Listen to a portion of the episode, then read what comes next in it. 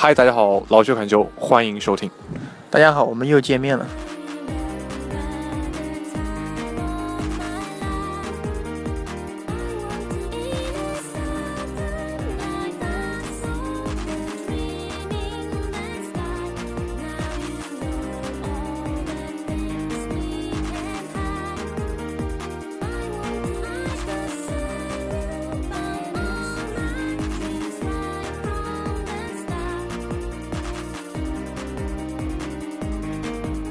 OK，开始这期节目之前，我们先说一件事情吧，就是最近有收到不少的听众的呃来信，当然很很谢谢大家。然后还有一件比较特殊的就是，呃，有一些球迷会发一些自己录的片段，然后告诉我们，希望我们可以在节目中插播。OK，我们会在呃合适的时间是选一些呃比较好的，然后来播出来。那么不管大家对我们的节目是称赞也罢，还是褒贬，还是拍桌子也好，反正希望大家能够多和我们互动。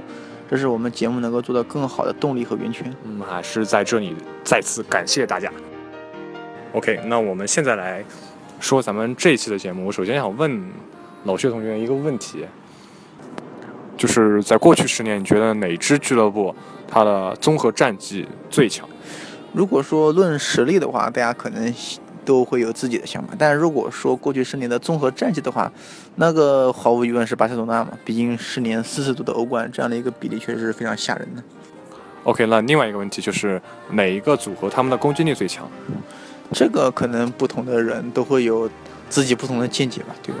因为攻击力这个事情它没有明确的标准，但如果单论单赛季进球数的话，那么毫无疑问是上个赛季的 MSN。OK，那么咱们这一期的话题主要就是来讲一下 MSN 这个组合，他们的特点不光是进球多，还有每个人的进球数量都很平均，是吧？对。那么最近大家也都知道，巴萨是在欧冠和联赛中遭遇的大滑铁卢，欧冠是输给了马竞，然后联赛在遭遇两连败之后，积分的这种领先优势也是岌岌可危，西甲联赛的冠军也是悬念重重。嗯，当然，在我们这期节目播出的时候，巴萨刚刚。获得了一场大胜，当然也只是略菜的一场胜利。毕竟拉科鲁尼亚，毕竟包括整个西甲，它的中下游的球队的实力和皇马、巴萨，包括马竞差距还是比较明显的。一场比赛说明不了太多问题，但是整体来说，最近尤其是国家队比赛日之后，巴萨的状态是下降下降的比较明显。嗯，而且这个赛季开始，MSN 的效率与上个赛季相比也有了很大的落差。那么对于这样的一种情况，我们就需要仔细分析一下 MSN 它整个的前生今世吧。OK，MSN 中第一个字母梅老板，我们先来说一下梅老板的情况吧。那么对于梅西，相信老板我们还需要说吗？对吗？大家都已经在媒体上看到了无数次。那么他的这种，他的这种我们形容的话，用数据可能太过枯燥，用画面可能又体现不出他进球数量的恐怖。所以我们就一言以蔽之吧，就是梅西他的是欧洲历史上自然年进球数最多的球员，那么也是应该说是自这本世纪以来的毫无疑问是得分能力最强的一名球员。OK，你说完这句话之后，可能 C 罗会站出来说他很不服气，然后这就是关键了。MSN 的可怕之处在于它是像左轮手枪一样，三个是轮着打，是换季用现在。大家所比较流行的一句话就是，他们三个中间没有谁是辅助的，对吧？就三个都是都是最强点。那么皇马这边 BBC 的话，对啊，就要强调一下 BBC 这个组合了。BBC 很明显，你本泽马顶在前面就是给 C 罗当炮灰用的，对吧？然后贝尔这边他整个的威慑力也是，虽然说本赛季包括上个赛季贝尔就是几次想要篡权，其中有是像弗弗洛伦蒂诺他这样的一个授权，像。贝尼特斯去做这个事情，但是最后我们发现还都是没能够篡权成功。C 罗还是这样的一个 MSN 的这种主体存在，C 罗的 BBC 的主体的存在。那么另外贝尔和本泽马其实都是作为炮灰在使用。那么 SN MSN 的话，它三个都是主体，就是说没有辅助三位，一体了。而且而且让人可怕的有点发指，就是他们三位，而且很团结，没有任何这种不和谐的声音存在。是因为他们都是南美球员嘛？有这样的一个原因，但是我们历史上感觉南美南美球员都很毒啊，对吧？就跟传统的南美球员很不一样，他们三个。所以我们这里就有必要捋一捋，除了梅西之外，梅西我们都很了解了，是拉玛西亚青训营这过去几十年最伟大的球星。那么对于另外两名球员的来龙去脉，我们有必要仔细分析一下。嗯，先 S 吧，我们来说 S 吧，苏亚雷斯吧。苏亚雷斯这样的一名球员，其实之前的话，很巴萨已经官方承认他们是先追的阿圭罗，对，然后曼城那边是死活不放人，然后去追苏亚雷斯毕。竟阿圭罗跟梅西的激情由来已久。对然后这边阿圭罗来不了的话，追苏亚雷斯的话，那么苏亚雷斯能够来巴萨，其实是一个意料之中的事情嘛？为什么？首先，苏亚雷斯有个细节大家可能不知道，因为苏亚雷斯他当初在整个欧洲的经纪公司是谁，你知道吗？这个公司是克鲁伊夫管的那个公司，对吧？对啊，然后说苏亚雷斯他的家人、他的女朋友，整个都是在巴塞罗那生活。虽然说克鲁伊夫这些年和巴萨高层一直闹得不愉快，嗯，然后至今也是，当然现在已经去世了，在去世前也是一直是被巴萨高层所排挤，但是他对巴塞罗那的爱是毫无疑问的，就有克鲁伊夫这样的一层整个苏亚雷斯的包养式这样的一种存在的话，嗯那么如果巴塞罗那向苏亚雷斯发出召唤的话，苏亚雷斯很难拒绝。嗯当然还有一个问题就是，客观原因。我们必须说，就是英超它几强之间内斗特别严重。对，因为像阿森纳特别想买苏亚雷斯，那苏亚雷斯在英国待久的话，可能他也不太想换个地方，但这是我们个人猜测啊。他可就算他不想换个地方的话，他估计不会换到英超其他几强去，因为利物浦不可能把这么一个非常强的球员。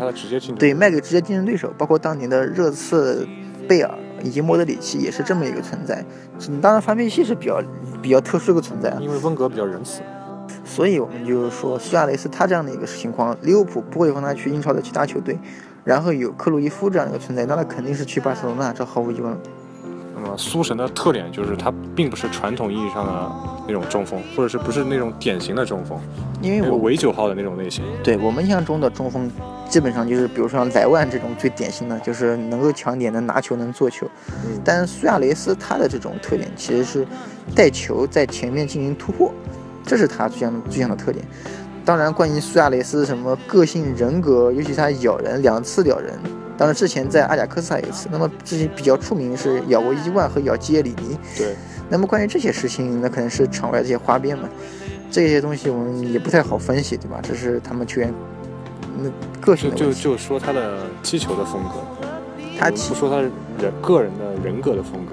我也问过很多曼联和曼城的球迷，就是说苏亚雷斯什么球员，他们给我答案都是是他们非常讨厌的好球员，嗯，因为这样一名一这样一名在场上永远有着无限斗志，而且能拿球能过人，能够顶在最前面，为其他队友创造空间这样一名球员，不管是进攻还是防守的时候，但是有一个特点，就你没有发现，就是苏亚雷斯来了之后，梅西是把自己中路的位置给让开了。对梅西开始后撤，甚至更多的承担很多组织的任务。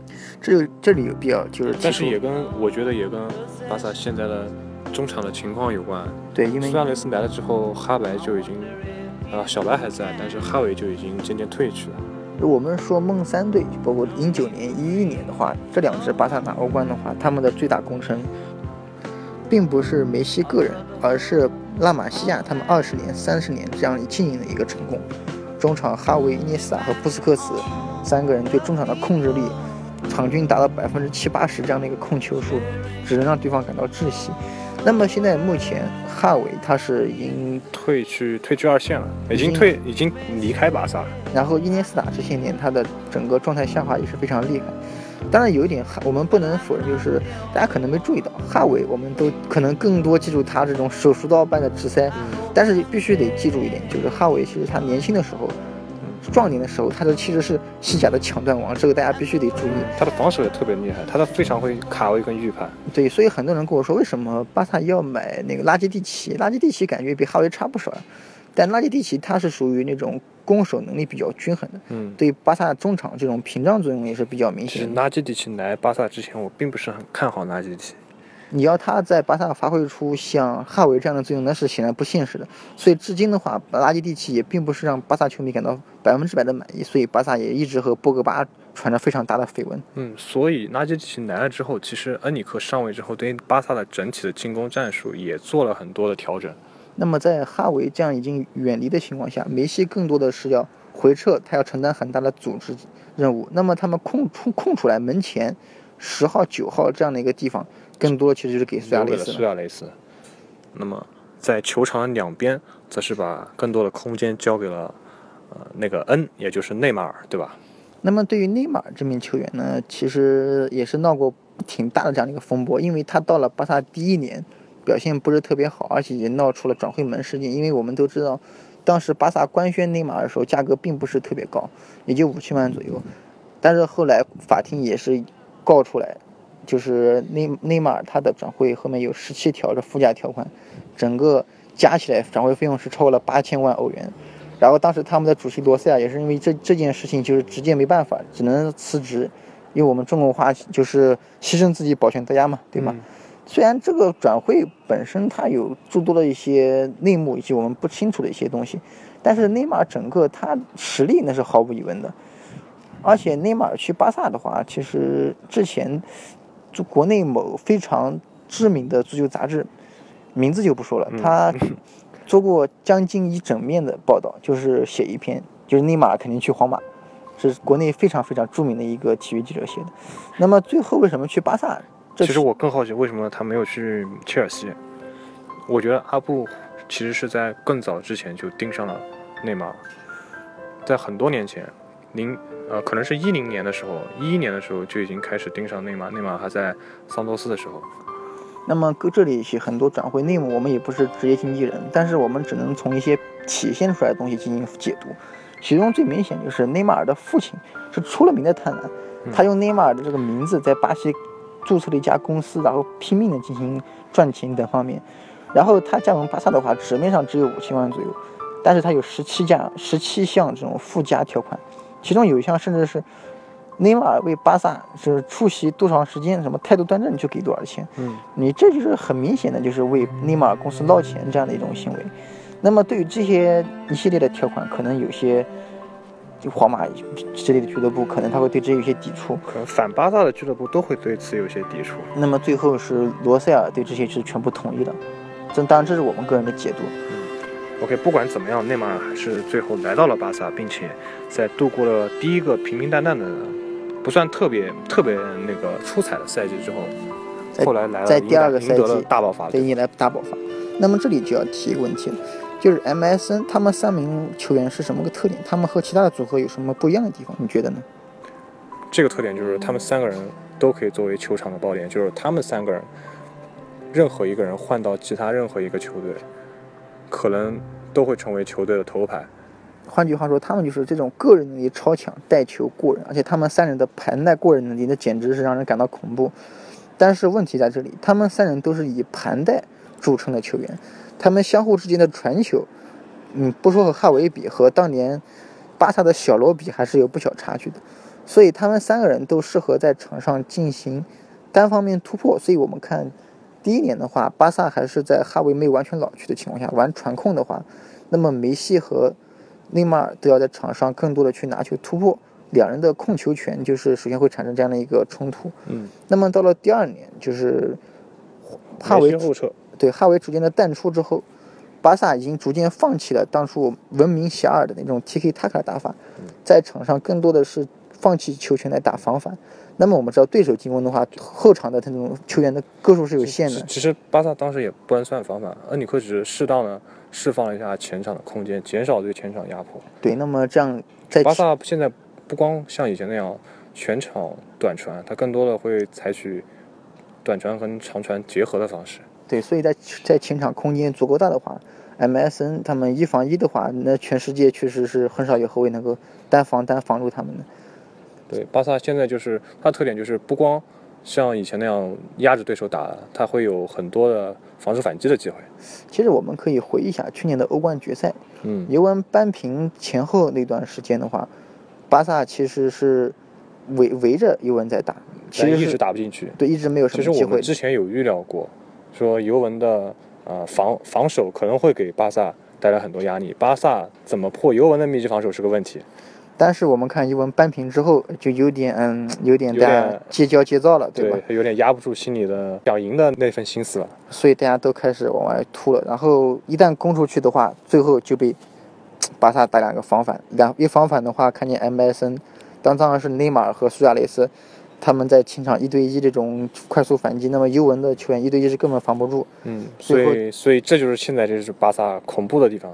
所以我们总结起来就是 MSN 他们这种单兵作战能力是非常非常强。那么在上个赛季也是都体现出来了，包括半决赛打拜仁慕尼黑，拜仁有百分之六十几的控球，那么你被巴萨一个防反接一个防反打的话，那么确实没有办法 F，因为单兵作战确实没几个后卫能防得住 MSN。那么问题来了，今年的马竞是怎么打巴萨的？，对就非常聪明，首回合在前面就放上托雷斯和格里兹曼。嗯，那么到了第二回合，因为托雷斯的停赛嘛，然后就上了卡拉斯科，但是顶在最前面其实还是格里兹曼。就是巴萨对于这样的一种铁桶阵的防守，因为很多人就是讽刺马竞其实在打八零二阵型，对吗？但是对于巴萨这种，这种你除了八零二，你也没有别的办法，对吧？其实我在想，就是巴萨为什么要进攻啊？他他也可以去打防反啊。那马竞前面就放两个人，你你怎么你怎么让他进攻？马加马竞也打防反，他也打防反，就比赛就没法看了，对吧？当然还有一个情况就是，其实马竞是比较早就领先嘛，那么巴萨如果不进攻的话就得输，所以巴萨必须得进攻，当然也有这样的原因。所以之前不是也讲过这个笑话，很希望看切尔西打马竞会是怎样一种表现，对吧对，这样双方都没有进攻。？OK，除了这些呃原因之后，还有哪些原因？当然，我们刚才说的是主观，就是马竞这样的一个百大巴的体系。那么 MSN 他们这种在攻坚时候，因为他们三人都是禁区盘带嘛，那么我们知道盘带都是有都是需要球权的嘛，嗯那么三个人如何分配球权，在场上这种特点就有点类似了嗯。那么除这个主观原因，客观原因的话，其实还有一点就是他们三人其实都是南美人，对吧？这些这些年关于 BBC 和 MSN 讨论非常多，其实还有一种解读就是欧洲的这种锋线和南美的锋线谁更强。那么这样的一个这样的一个比较，我们这里节目中也不过多的进行比较，大家可能都有自己心里答案。但是有一点不得不否认，就是在国家队比赛日情况下，他们三人都是要长途哎飞到南美，嗯非常的辛苦，然后要经过两场这个世预赛的恶战。那么我们知道，目前三支球队，是巴西阿阿根廷和和乌拉圭圭，尤其是巴西，他这种境况非常不好。那么到南美世预赛这样真刀真枪去两场比赛拼下来，对于 MSN 这种体力的消耗是非常大的。南美球员受非法病毒的影响会比欧洲球员更大一些。包括我们想之前中国政治十加一，尤其是十加一嗯，受非法病毒来回飞的话，对于他对德甲最后几年的这种影响是比较大的。那么 MSN 他就是打马萨打马竞，从南美飞回欧洲的话，这种这种体力消耗是非常大的，尤其是两场恶战之后，飞机刚落地没休息多久再打再打马竞的话，他这种体力啊，包括状态都不是最好，尤其在这样遇到攻坚需要耐心的话，这样的一种疲惫体验的更明显。那么现在情况就是巴萨欧冠已经被淘汰了，然后在西甲也已经被马竞给追上了，皇马也离他也只差一分。那么剩下的比赛啊，但是考虑到由于马竞和皇马还都有欧冠的任务嘛，那么巴萨球迷其实也没必要太过悲观，因为巴萨未来可能是单线作战，可能这方面的优势会比较明显。现在看下来，西甲的还剩最后四轮，这个争冠的情形势会非常复杂呀，对，以前有人开玩笑说西甲就是最没有悬念的联赛，因为赛季很啊，长仅时间，次于德甲哈。嗯，啊，这这个还有点过啊。但之前有很多人在网上做什么动图啊，说西甲是巴萨、法拉利，然后德甲拜仁是什么，又是兰博基尼，嗯，然后西意甲那边尤文又是玛莎拉蒂，然后英超这边是菜鸡互啄。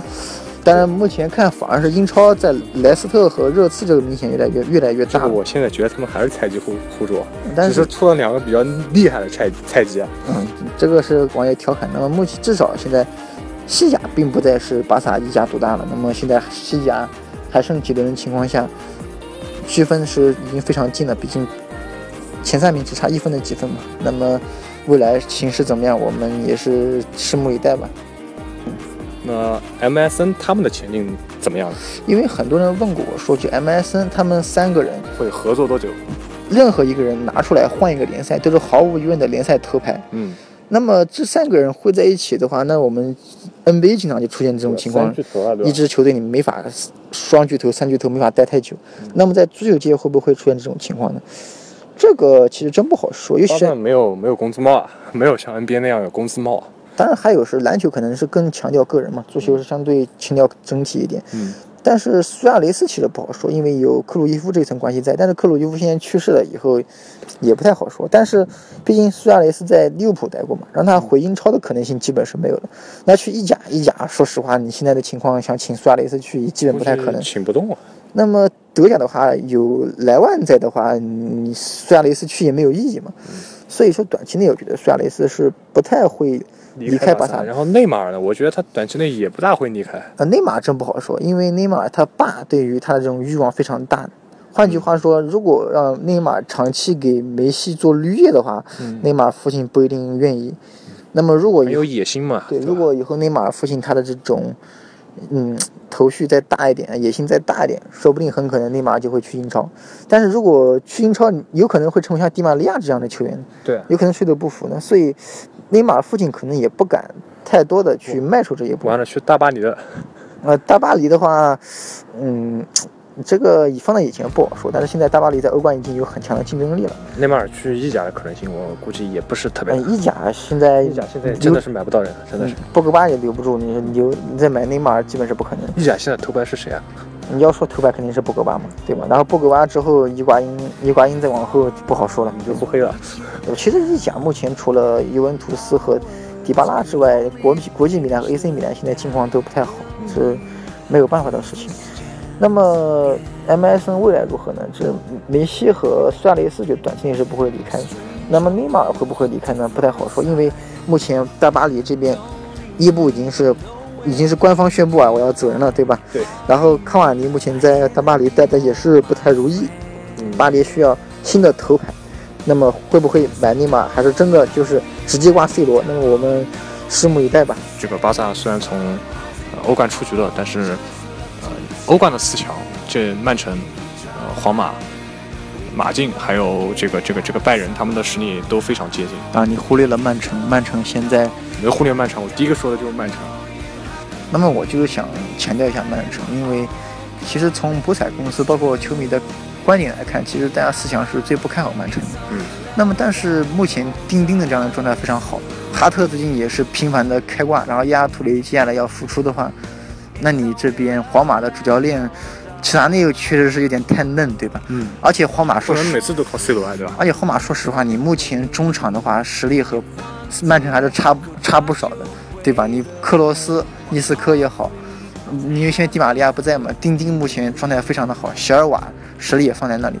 那么又考虑到皇马目前齐达内还是比较经验比较欠缺，那么曼城打皇马这样的一个。对决，我觉得并不像大家所说的那么一边倒吧，大家可以好好期待一下。我们要再这么说下去，就要说到欧冠决半决赛的预测了。我们把这个机会留到下一次吧，怎么样？对，我们就这个机会留到下一次。包括西甲那边，现在前三名只差一分，最后的冠军会是谁？我们好好期待一下吧。不光是皇马，不管皇马、巴萨，还是马竞，最后的这样西甲最后冠军的争夺。估计也是五大联赛最最激烈的，毕竟目前英超的话，莱斯特和热刺的这种优势已经比较明显了。莱斯特应该差不多了。那么赛季已经快接近尾声，在这种竞争已经进入白热化了，大家就期待一下最后的对决吧。OK，那么到这里我们这期的节目也就差不多了。那么在节目的最后，我们也希望大家能够在苹果 Podcast、励志 FM。以及喜马拉雅上订阅我们的节目，在收听节目后给我们更多的一些进行评论以及私信，更多的我们保持频繁的互动，也希望大家能够在各个平台上给我们打五星好评，这对我们节目的发展会非常的有利。感谢大家，谢谢大家，谢谢，拜拜，拜拜。